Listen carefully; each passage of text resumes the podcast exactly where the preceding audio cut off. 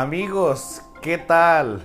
Muy buenos días. Muchas gracias por conectarse a esta hora tan temprana, siendo las 9 de la mañana, hora del centro de México. Comenzamos con nuestro live de hoy. Eh, hemos estado últimamente un tanto matutinos. Eh, recuerda usted que usualmente los lives yo los realizo a las 9 de la noche. Pero eh, bueno, me ha gustado a mí que usted mientras que... ¿Cómo se puede decir? Mientras que usted se está arreglando, mientras que usted se está preparando para ir a su trabajo, a su escuela, a, sus actividades cotidianas. pues usted vaya escuchando este podcast porque mucha gente me dice que usualmente no alcanzan a ver el live pues cuando se hace ya en la noche. Entonces dijo, bueno, pues si podemos echar la mano con algo de eso, pues ¿por qué no? ¿Vale? Entonces, como dicen, cuando se inicia eh, la lotería, se va y se corre con la vieja del pozole Así que terminándome de arreglar para que tus impuestos trabajen. Muchas gracias, María Elena. Ponga a trabajar mis impuestos, por favor, porque mes con mes yo le deposito Hacienda. Así que espero que haga su trabajo Hacienda como tiene que, hacerlo realmente. ¿Vale? Eh, Andrea Sepúlveda, perfecto, desde la Ciudad de México. Jessy Mejía, también de la Ciudad de México. Verónica Reina, de aquí de la ciudad de Guadalajara si se dan cuenta que sí los voy, este, eh, captando ya cada vez más, digo, a esta persona de tal lado, esa persona de tal lado, o sea, buenos días, así que si me pueden poner, este, escribir desde dónde me están escuchando o viendo en este momento, si llevan camino al trabajo, si van en el transporte público, si usted va en su auto, si usted está relajadito en su cama todavía, eh, pues pónganmelo aquí y con gusto lo leemos. Pues, ¿qué creen? Que el día de hoy vamos a hablar de esas personas. Sí, es más, este es un tema muy consciente. ¿eh? Esto es un tema muy, muy consciente porque vamos a hablar de esas personas que nunca, jamás aceptan sus errores. ¿Conoces a alguien así? identificas a alguien que se le dificulta decir, la regué, la cagué, estuvo mal lo que hice. Eh, desde Querétaro, en el trabajo, ok, perfecto. Liz Mozo, Colombia, en el trabajo, perfecto, muchas gracias. Em, hay gente que le cuesta tanto trabajo disculparse pedir perdón. Hay gente que le... porque asocian, fíjate bien, ¿eh? asocian esas personas que el pedir perdón, que el disculparse, es como una forma de denigrar, fíjate bien, ¿eh? es como una forma de denigrar su dignidad. Estas personas usualmente son aquellas que se autoperciben como esas personas que todo lo hacen perfecto, jamás tienen fallas, siempre todo lo hacen bien. Y si es que se llegan a equivocar, es por culpa de los demás, no tanto por culpa propia. Ahora, esas personas que jamás aceptan sus errores, aún así sea muy evidente, solamente y cuando la prueba sea muy tangible, solamente así, y más, y ni siquiera va a decir, perdóname, discúlpame, va a, va a ser como, ay, pues lo siento, ¿no? O una pequeña disculpilla y nada más, pero decir perdón Jamás de los jamases. Son estas personas que, fíjate bien, ¿eh? Hay, obviamente, una múltiple variedad, diversidad de comportamientos. Cada persona es una diversidad de pensamientos. Y tratar de comprender a cada uno, pues va a estar difícil. Pero ¿Sí sabía usted que aceptar los errores, disculparse y pedir perdón son herramientas sociales? ¿Sí lo sabe usted? Porque así como tú te autopercibes como la persona que nunca se equivoca, ¿cómo te imaginas también que los demás te perciben si tú eres la persona que nunca se equivoca? ¿Cómo te imaginas que te perciben los demás cuando nunca te equivocas? Exacto. Como una persona... O sea, cada quien puede estar orgulloso de cómo quiera ser, ¿eh? Cada quien como lo considere. Pero no te quejes si después la gente se aleja de ti. Si es que en tu caso te gustaría que la gente no hiciese eso. Exacto. Laura Rodríguez, saludos hasta Baja California. Pero Laura Rodríguez, ¿qué? ¿Baja California Norte o Baja California Sur? Cuéntame, ¿de qué parte? ¿De Mexicali? ¿De Tijuana? ¿De qué parte de, Baja California? Porque en Baja California conocí hasta ahorita Tijuana y creo que un lugar que se llama Puerto Nuevo. Creo que así se llama.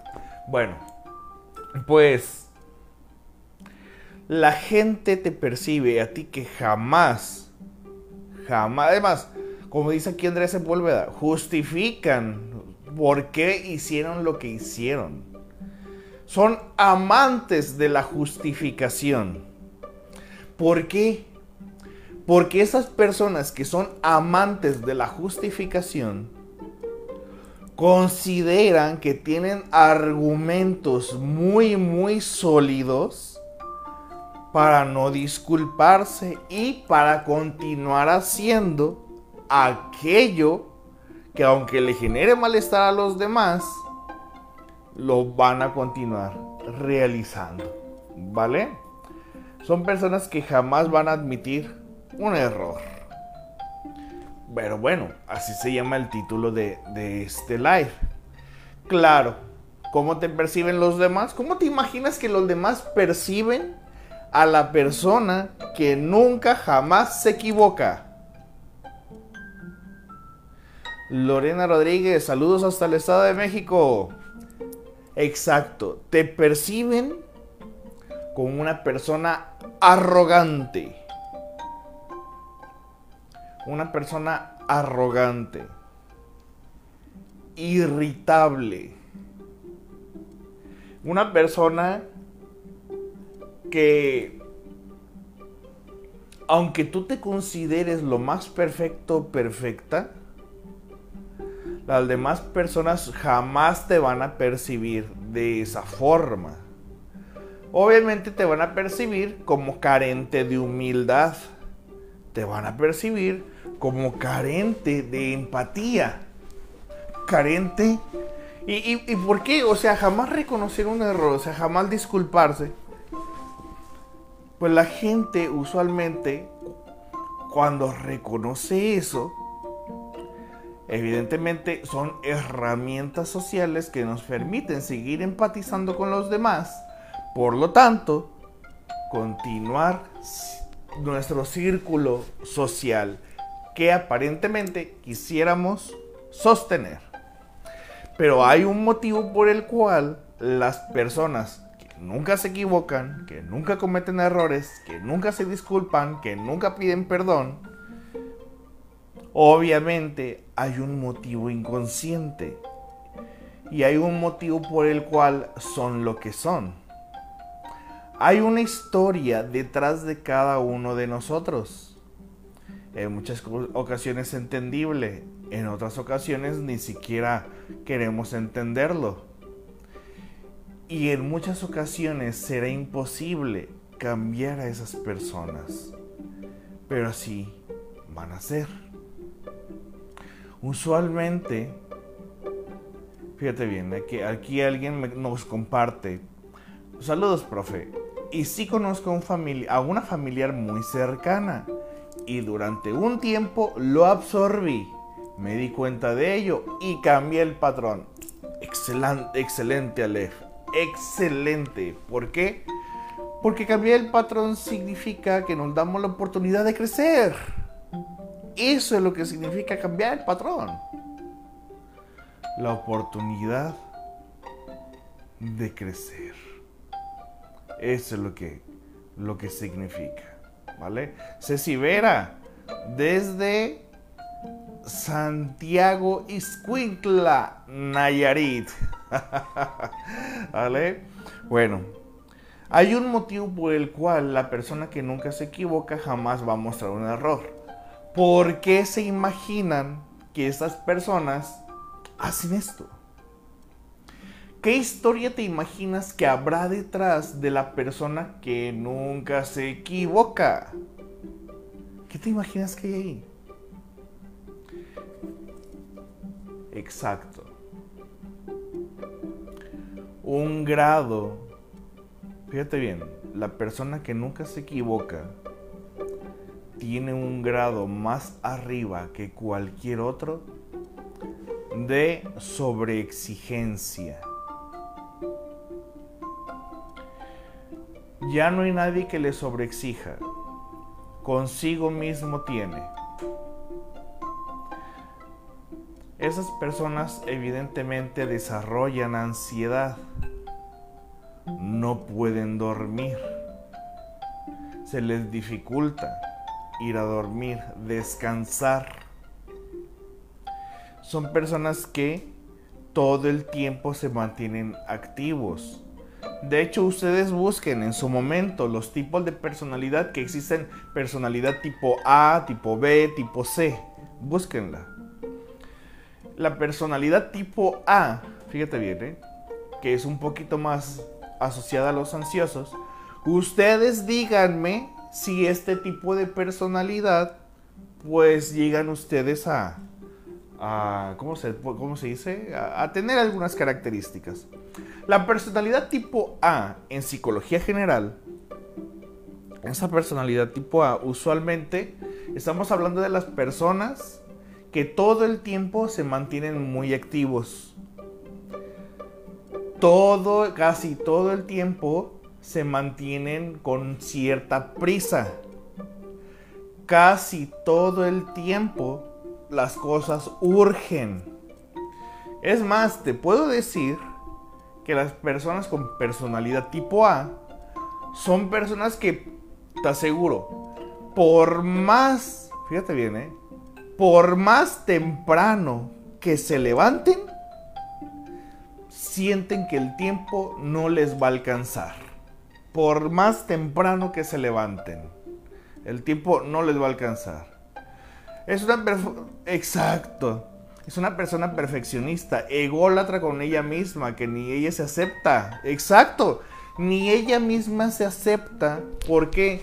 Porque una persona perfeccionista, que vamos a a ver, ¿cuál es la diferencia? Fíjate bien, ¿eh? ¿cuál es la diferencia entre ser perfeccionista y ser obsesivo?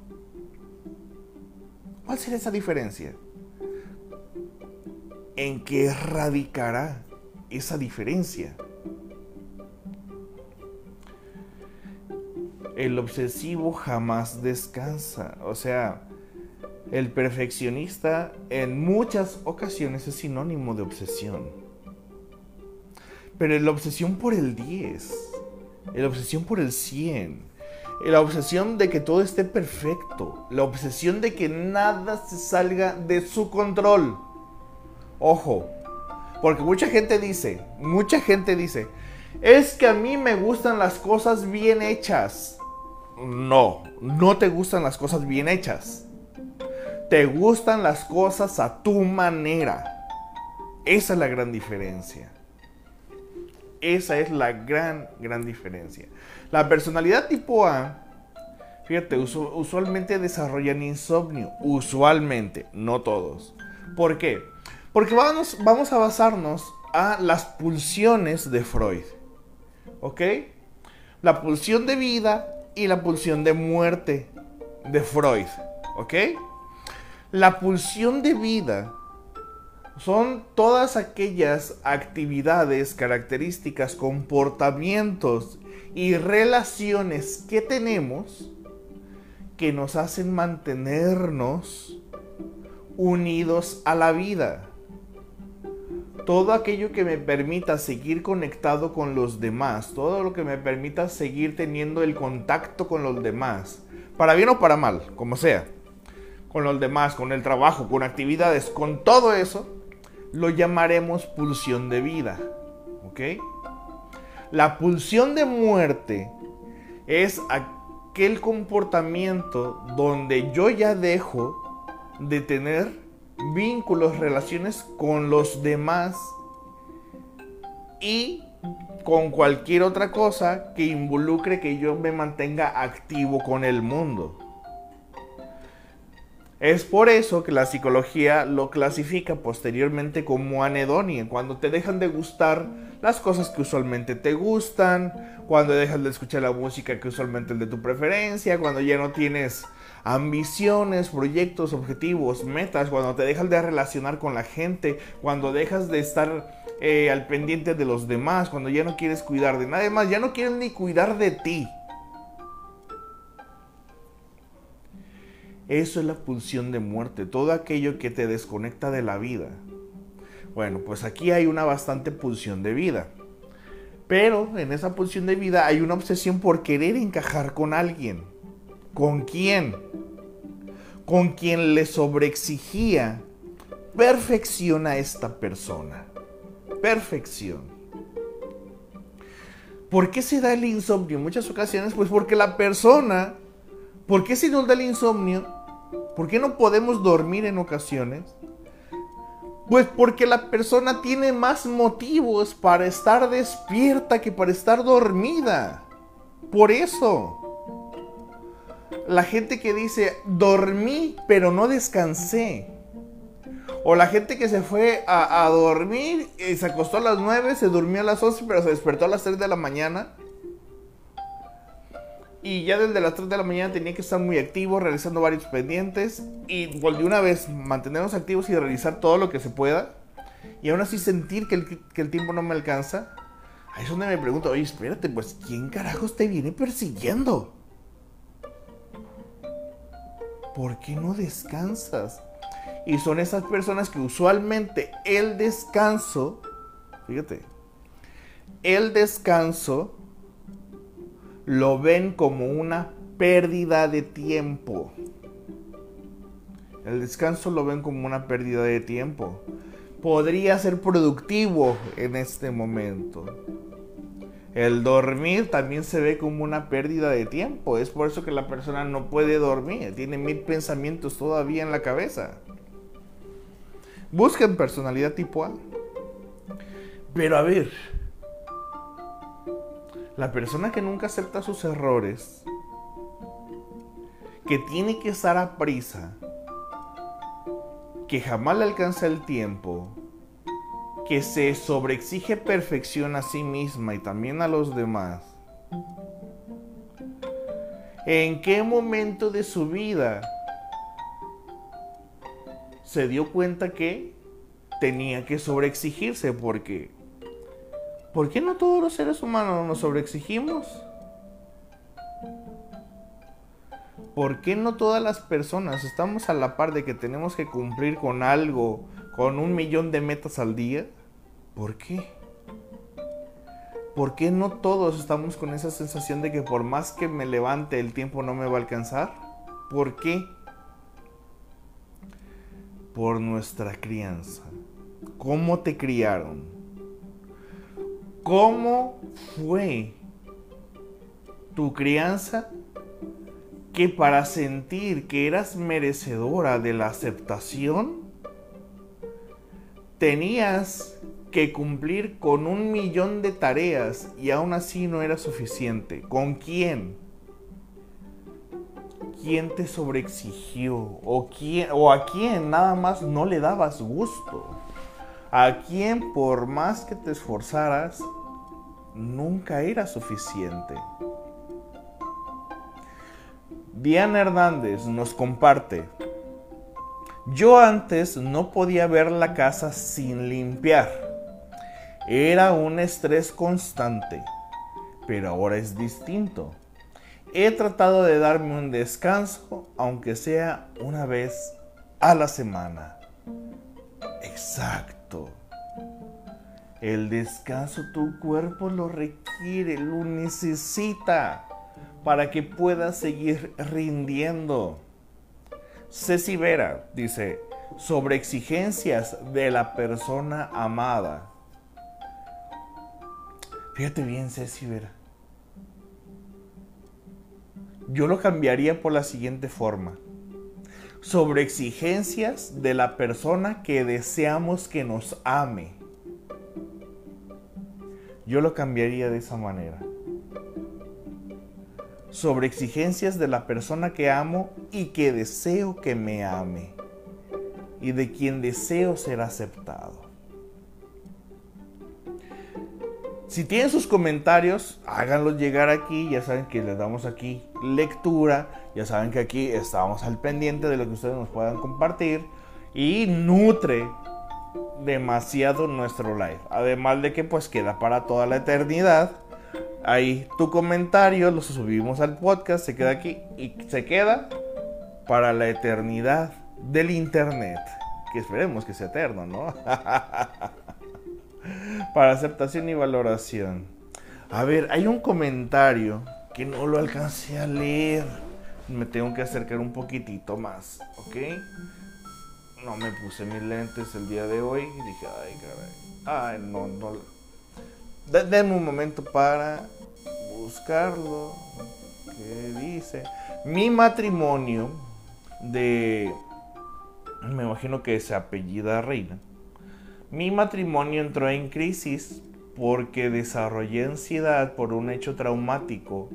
Le dije que fuéramos a terapia y no quiso. Me dijo, me dijo que así era y que no iba a cambiar. Me ponía canciones de despecho publicaba imágenes con indirectas como un adolescente. Yo comencé a ir a terapia y ahora que ya no reacciono a sus provocaciones,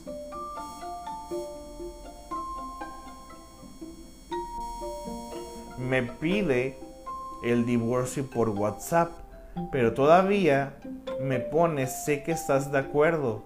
O sea, me estás echando la responsabilidad del divorcio. Ven nada más benditas chingaderas de tener que echarle la culpa al otro porque no se quiere atender, ¿verdad? Fíjate que eso es lo que me da más coraje en ocasiones. O sea, yo sé que tengo que mantener mi línea de imparcialidad, pero me da mucho coraje que otras personas tengan que acudir a terapia a causa de una persona que se niegue a ir a terapia. Esa persona que se niega a ir a terapia y que sabe que tiene una gran responsabilidad. A ver, no solamente el ir a terapia, ¿sabes qué? El no hacer ni siquiera por tu propia cuenta algo que sea un indicador de que, mira, si, deja tú, yo, ok, digamos, ir a terapia, ya no pero que por lo menos tengas un poquito de sentido común y que digas, ¿sabes qué? Ok, no quiero ir a terapia, no me gusta, me queman los psicólogos, lo que quieras. Pero por mi propia cuenta sé que la estoy cagando en esto y me voy a poner al tiro, ¿no? O sea, por lo menos, ¿no? De, de esa forma de que, por lo menos que se te vea iniciativa, por lo menos que se te note que realmente te interesa. Porque, ¿qué crees? Hay personas muy, muy pacientes. Pero no van a estar ahí toda la vida esperándote. Para que mejores aquello que sabes que no aporta a la relación. Relación madre-hijo, relación de pareja, relación entre amigos, entre hermanos, padre, hijo, lo que sea. Fíjate, dice, regularmente así es lo de ir a terapia, o por lo menos es el factor común que he notado en mi entorno. Muchas gracias, Andrea. Acá nos comparten, pasa mucho. A mí me pasó Ah, pasa mucho, bien pasó. Me dijo, tú eres la loca. Por eso siempre vas a terapia. Y, y, terminas en y terminas en terapia por culpa de personas que nos hacen creer que estamos mal. Ve lo que nos comparten aquí. Fíjate que cuando se llega a ese grado de sobreexigencia por la persona que amamos y que deseamos que nos amen, cuando esa persona amada, ojo, eh, cuando esa persona amada por parte nuestra no nos está correspondiendo, en ese momento se desarrolla una sensación que Lacan llamaba afánisis. ¿Qué es la afánisis? Es la sensación de desaparición del sujeto. Les voy a poner un ejemplo. Hay madres, madres, que dicen, yo sin mis hijos me muero, no soy nada. ¿Dónde se encuentra aquí el yo del sujeto? En sus hijos. Todo mi yo son mis hijos. Hay personas que su yo se encuentra en su trabajo. Hay otras personas que su yo se encuentra en su pareja o su expareja. Hay gente que entrega cuerpo y alma, todo, a algo o a alguien, menos a sí mismo. Y el día que ese algo o ese alguien deja de estar, en la persona se produce esa sensación de desaparición y de no importarle a nadie. Es por eso que hay personas que cuando para ellos lo más importante en la vida es tener pareja, porque todo su yo lo depositan en su pareja, toda su autoestima la depositan en su pareja, toda su felicidad la depositan en su pareja, es por eso que el día que la pareja los deja, pues yo ya, ya te di todo, entonces ahora yo siento que desaparezco y que no le importo a nadie. Y como mi pareja ya no va a volver, entonces lo que tengo que hacer es comenzar a buscar otra pareja para depositar en esa pareja mi yo, porque porque si mi pareja siento que ya nadie me va a querer. Voy a desaparecer. Me, me urge conseguir pareja porque siento que desaparezco. Porque yo solamente soy yo si tengo pareja. Porque yo solo soy yo si tengo mi profesión. Porque yo solo soy yo si tengo mis bienes materiales. Porque yo solo soy yo siempre y cuando tenga dinero. Porque yo soy yo siempre y cuando estén mis hijos. Y no dejo de ser yo. Desaparezco. Digo, ¿qué va a pasar conmigo? Gente que deposita todo su yo en alguien, en algo, en situaciones, en circunstancias, en actividades.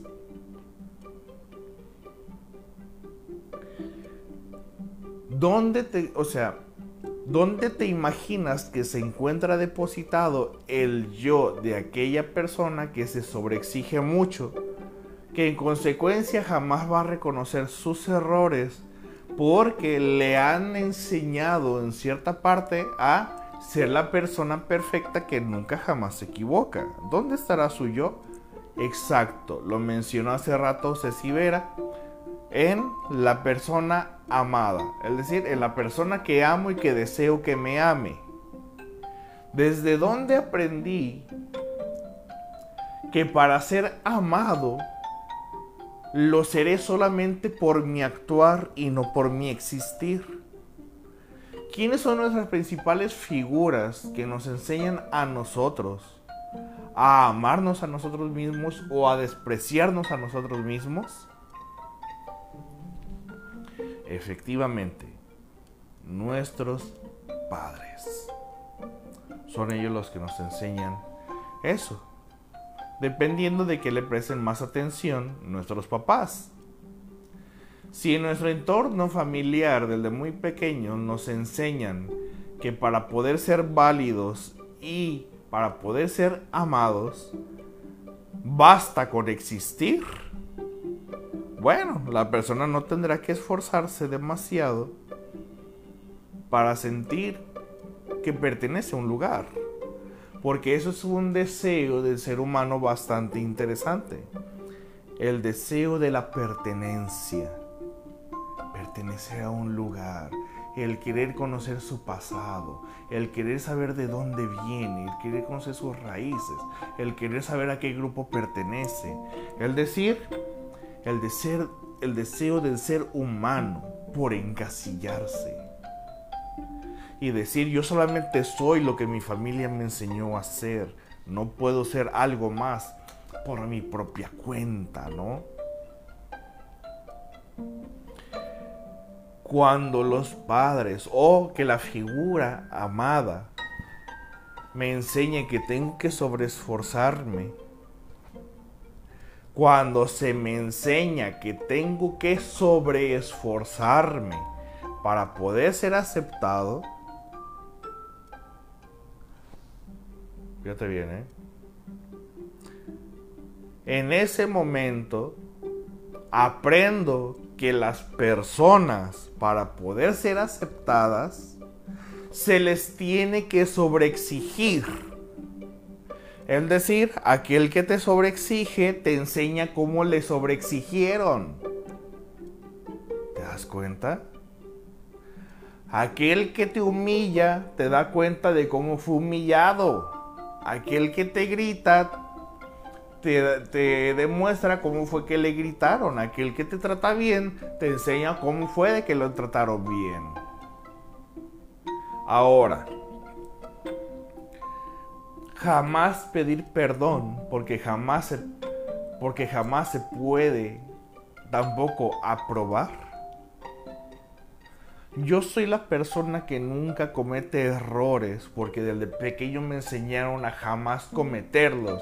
Y como nunca me equivoco, no tengo por qué pedir perdón, no tengo por qué disculparme. Aquella persona que es obsesiva con que todo debe de salir como quiere, no como debe de salir, debe de salir como yo quiero que salga, esa persona jamás fue aceptada, jamás fue amada, jamás fue perdonada, jamás fue disculpada. Por lo tanto, no tiene por qué. Te va, así como le sobreexigieron, y esto le, y esto le sucede también en el, en el amor, ¿eh? He conocido personas que se justifican diciendo yo en el amor soy muy exigente.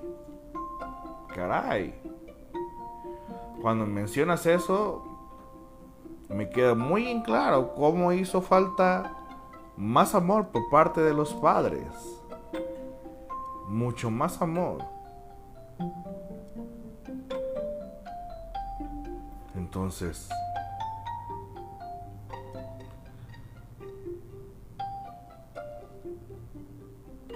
qué se está jugando?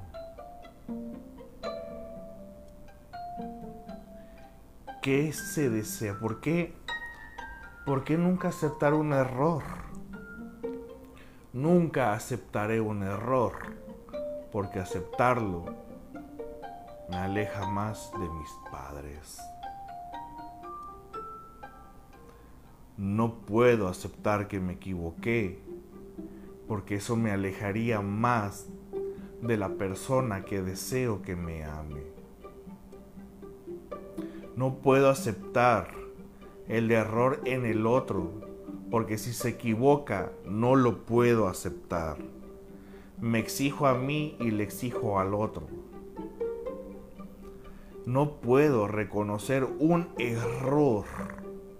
¿Por qué? Porque si lo reconozco, eso me va a alejar de la aceptación. Es por eso que nunca es suficiente. Es por eso que no duermo, es por eso que no descanso, es por eso que no, que, que siento que el descanso es una pérdida de tiempo. Es por eso que trabajo hasta los domingos. Es por eso que trabajo desde que, me, desde que me levanto hasta que me acuesto. Es por eso que a todo el mundo le pido esa sobreexigencia que a nadie más le exijo y que nunca va a ser suficiente. Y que se va a tratar siempre de mí, de mí, de mí. Entonces aquella persona que jamás reconoce esa parte de sí, está demostrando de alguna manera todo aquello que tanto se le exigió. Pero ahora, ¿qué crees? Ahora, yo, ahora ya no hay nadie que le esté sobreexigiendo y ahora ya no hay nadie que le esté pidiendo absolutamente nada. Pero la persona por su propia cuenta y ahora ya no necesita de alguien que le esté recordando.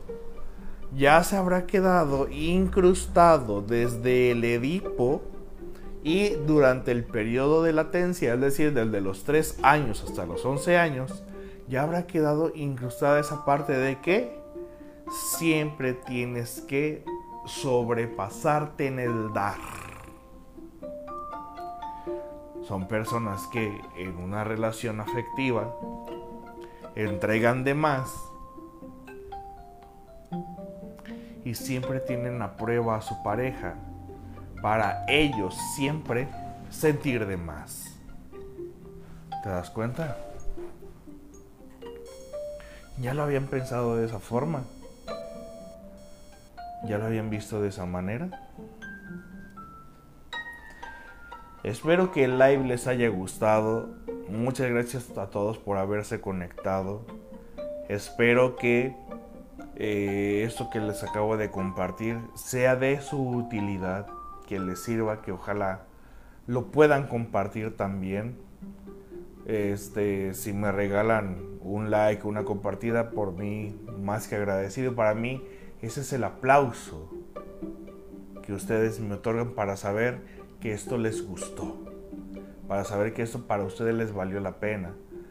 Es el aplauso que a mí me gusta recibir para saber que, mira, si les pude compartir algo a la gente y encontraron una respuesta que tal vez tenían mucho tiempo queriéndola tener y no había llegado.